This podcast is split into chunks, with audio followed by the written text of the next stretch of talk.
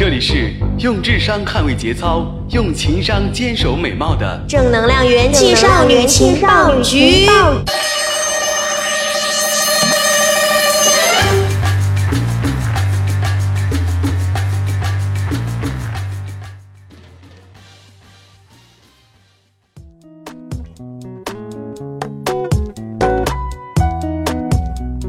嘿，大家好，这里是由不知道是谁出品，听起来很好吃的全民科技节目《元气少女情报局》。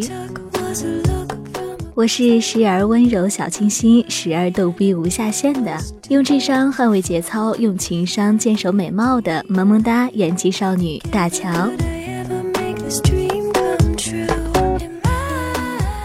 昨天晚上啊，我们的老大熊猫老师来找我一起谈人生、聊理想。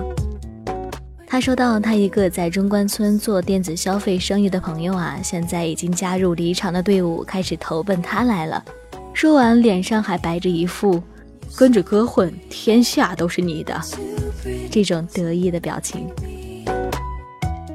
在他还正在陷入自我陶醉中不能自拔的时候，我赶紧上网查了一下这中关村发生了什么事情。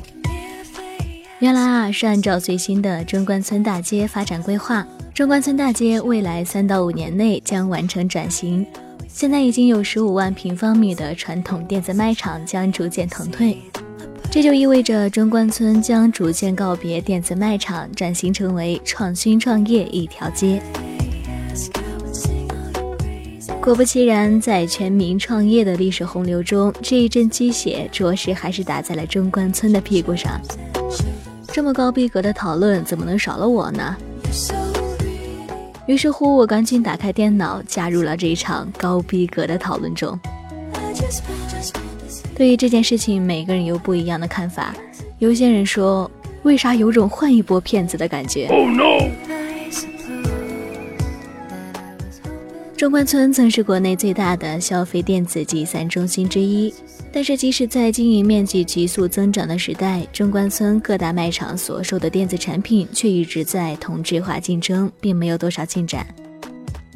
在低价格、薄利润的情况下，商户要维持生存、运营和发展，没有别的出路，只能拼数量，在有限的柜台面积上最大限度地实现销售。于是乎，不少卖家在产品利润日益下降的形势下，为了生存，不得不绞尽脑汁。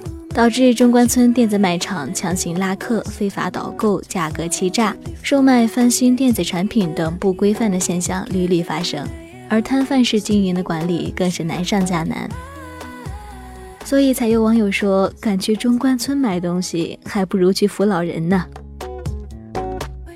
在线上，中关村受到京东商城、当当和淘宝等大型电子商务对电子产品市场的抢攻；线下又与国美和苏宁等家电巨头抢市场。消费者购物习惯的转变，加之屡屡爆出的不诚信经营行为，中关村卖场的路似乎越走越窄。当然，还有一些中关村的真爱粉。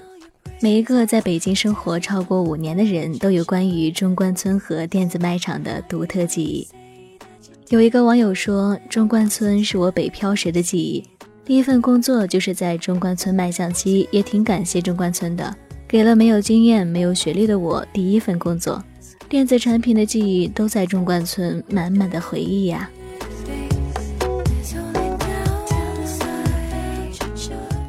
电子卖场曾经拉动了整个中关村的 IT 产业链、周边商业、区域经济以及科技园区的发展。其中的一个例子就是京东的老总刘强东。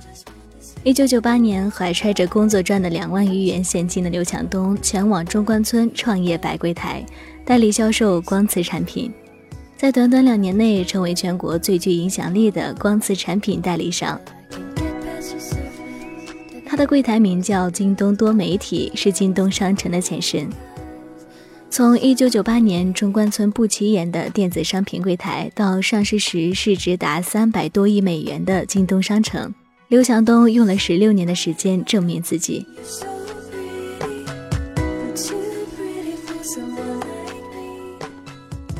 但带给许许多多刘强东们第一桶金的中关村，这个曾经在中国电子科技史上留下浓墨重彩一笔的地方，仍需重新证明自己。南起白石桥，北至清华大学西门，全长七点二公里的中关村大街如何告别电子卖场的标签，改造升级呢？此次规划将中关村大街的研究范围分为重点功能建设区和功能协同发展区。按照计划，到二零一七年底，中关村大街将形成一批创新创业、科技金融、文化创意等新型业态集聚区。做出改变的不只是中关村。过去几年内，深圳华强北、上海徐家汇等国内电子产业标志性的集散地，同样遇到了严峻的挑战。今年二月，位于徐家汇的太平洋数码二期关闭重建，徐家汇开始去数码化。更早一些时候，华强北也开始迈出转型升级的步伐。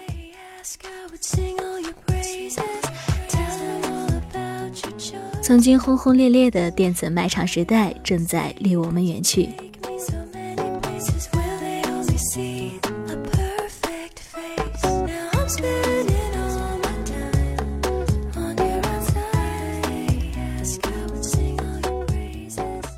以上就是今天节目的全部内容了。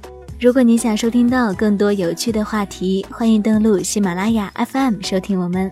我们下期再见吧。someone like me. I just want, just want.